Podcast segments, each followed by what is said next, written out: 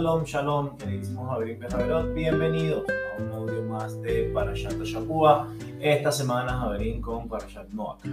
Eh, recuerden que el proyecto del grupo es ir alía por alía eh, de todas las parashiyot de la Torah. No es estudiar la Torah como, como, como eh, esta forma novedosa, pero pues donde se pierde muchísimo del estudio de ir toda la Torah.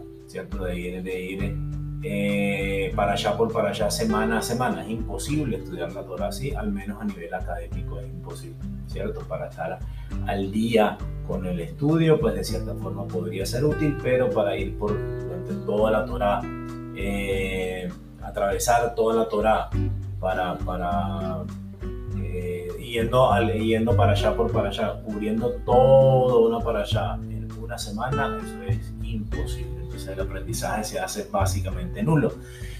Eh, por tanto, ya vimos las seis primeras aliot de Parashat Bereshit y la séptima pues la dejamos de tarea. La séptima es un proyecto que algunos de ustedes van a hacer al final de, la Torah y cada uno va a hacer su propia alianza, su propia explicación eh, de acuerdo a lo que ha aprendido después de haber transcurrido toda la Torah. Entonces, bien, Javelin, bienvenidos a primera aliada de, de Parashat Noach.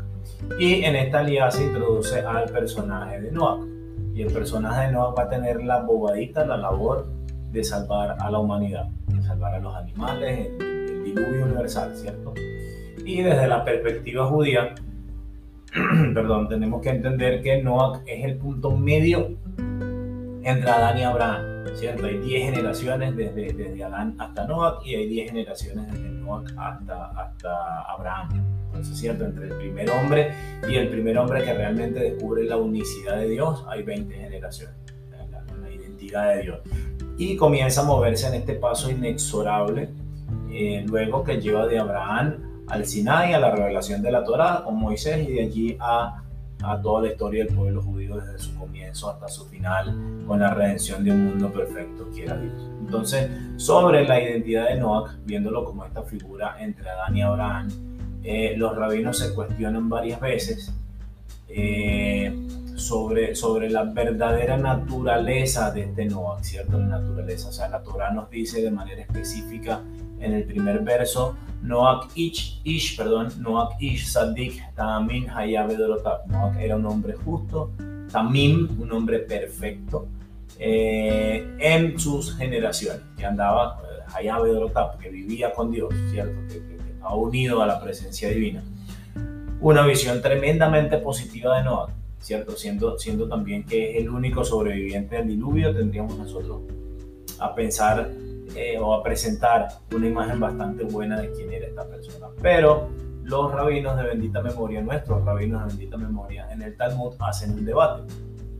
Eh, y algo que otros midrashim también siguen, y es que haciendo este paralelismo entre Noach y Abraham, Noah sale perdiendo. ¿cierto? En mi opinión, es una característica de Noah la que hace que los rabinos sospechen súbitamente de la justicia de Noah.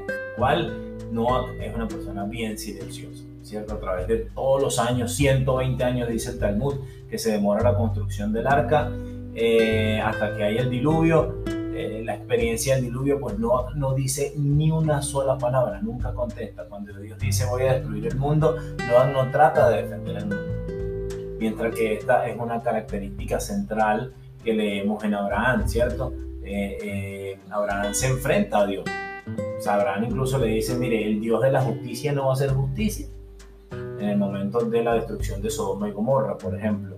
Entonces, por ese paralelismo, los rabinos sospechan a veces de la justicia de Noah. Y nos lleva esto al primer Rashi, es decir, al primer comentario de Rashi sobre la parasha de Noah. Y es sobre esta palabra Vedorotá, que Noah era un hombre justo, perfecto en sus generaciones. Y dice Rashi, hay personas que interpretan esta palabra en sus generaciones, Vedorotá, como algo positivo es decir, si Noah hubiera vivido en una buena generación, rodeado de gente muy buena, Noah igual habría sido sobresaliente. ¿okay? Noah era una persona muy buena y esto es más sobresaliente en una generación llena de gente mala, ¿cierto? Porque crea más contraste. Eh, pero aún si hubiera nacido en una generación de gente buena, Noah hubiera sido destacado. Continúa Rashid, pero hay rabinos que interpretan esto de forma negativa. Es decir, relativamente a su generación era un hombre justo. Es decir, era una generación de ladrones, era una generación de homicidas, de violadores, de, perversión sexual. Noah pues no, hacía nada de eso, por eso era, era lo, de, lo mejor entre lo peor. Pero si Noah hubiera vivido 10 generaciones después, es decir, en la generación de Abraham, Noah no habría sido considerado como nada. ¿Ok? Entonces, Jabrín, fuertísimo. Tenemos estas dos posibilidades. Una de un Noah verdaderamente justo, un héroe de la Torah, alguien que Dios elige salvar por sus propios méritos, o, esta segunda visión, este Noah al que Dios decide salvar, porque entre todos los posibles males, pues que es el menor, medio bueno, y pues bueno, con alguien hay que comenzar la nueva generación. Por tanto, tenemos estas dos imágenes, un Noah justo, un Noah héroe, eh, un héroe moral, ¿cierto? O tenemos simplemente a Dios conformándose con salvar a Noah, porque todas las generaciones que existen hasta este momento, Noah es la menos mala o el menos malo. Y en estas, dos, en estas posibilidades, en estas dos posibilidades, aparece una tercera posibilidad, que me parece una síntesis interesante de esos dos conceptos, especialmente porque se centra en el silencio.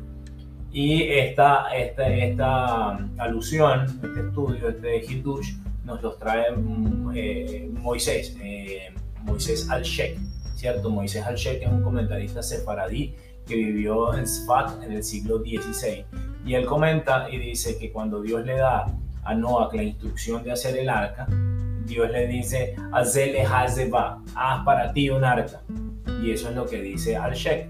Al-Sheikh dice al respecto, mire, leja, que es para ti, de acuerdo a tu camino, ¿cierto? De acuerdo a tu forma de proceder. Es decir, Dios le está diciendo a Noah, Noah, tú eres una persona solitaria, haz un arca para ti, porque no te relacionaste con la gente de tu generación, porque no trataste de mejorarlo, porque no quisiste estar en contubernio con ellos, porque no quisiste conectarte con ellos, por eso estarás en esa arca y estarás solo con los animales de la granja del bosque. Y esta lectura de Al-Sheikh, en mi opinión, comprende una lectura intermedia de estos dos opuestos, que es, no pudo haber sido un sadik, una persona muy buena, pero de su silencio, de esa forma retraída, contraída de ser, nunca trató de arreglar el mundo. O sea, por sus propios méritos era una persona muy buena en sí misma, pero a diferencia de Abraham, él no trataba de cambiar el mundo. Y por eso Dios le dice, leja para ti un arca. Haz para ti un arca. Es decir, ok, tú eres una persona muy buena, no eres como Abraham, que Abraham no solamente es bueno, sino que trata de expandir esa bondad, de mostrar esa bondad, de enseñar y de entregar esa bondad. No se conforma con ser bueno en su casa, en su ermita. Entonces te voy a dar una ermita para que termines de ser bueno en tu hueco, allí en tu casa, ¿cierto? En tu ser. Lo cual es un mensaje bastante crítico de Al-Sheikh, pero yo creo que muy puntual. Y es, Javerín, el punto, el punto de la Torah el punto de la existencia de nuestras vidas. La razón por la cual eh, la gran revelación no comienza con Noah, sino con Abraham, es que Javerín no se trata de ser un gran sadik aislado, no se trata de ser muy bueno para adentro, haciendo todas las cosas del mundo, levantándose a rezar a las 4 de la mañana, eh, que eso vaya, que hay gente haciéndolo a diario y comer ultra recontra cayer, sino también eso sí que estamos fallando bastante. La parte más difícil de vivir la Torah es haber llevar esto a la calle.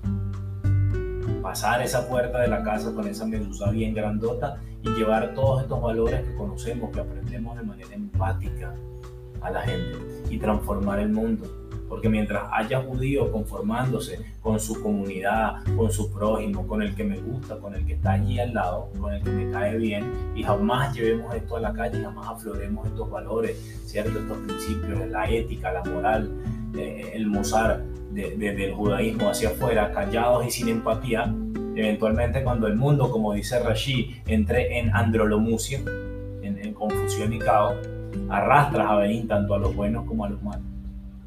Nosotros no podemos decir como Caín, ¿acaso yo soy el guardián de mi hermano? Sí, somos el guardián de nuestros amigos, somos el guardián de nuestros vecinos, somos el guardián de nuestros hermanos, somos el guardián de nuestros familiares, padres, abuelos, tíos, sobrinos, nietos, hijos.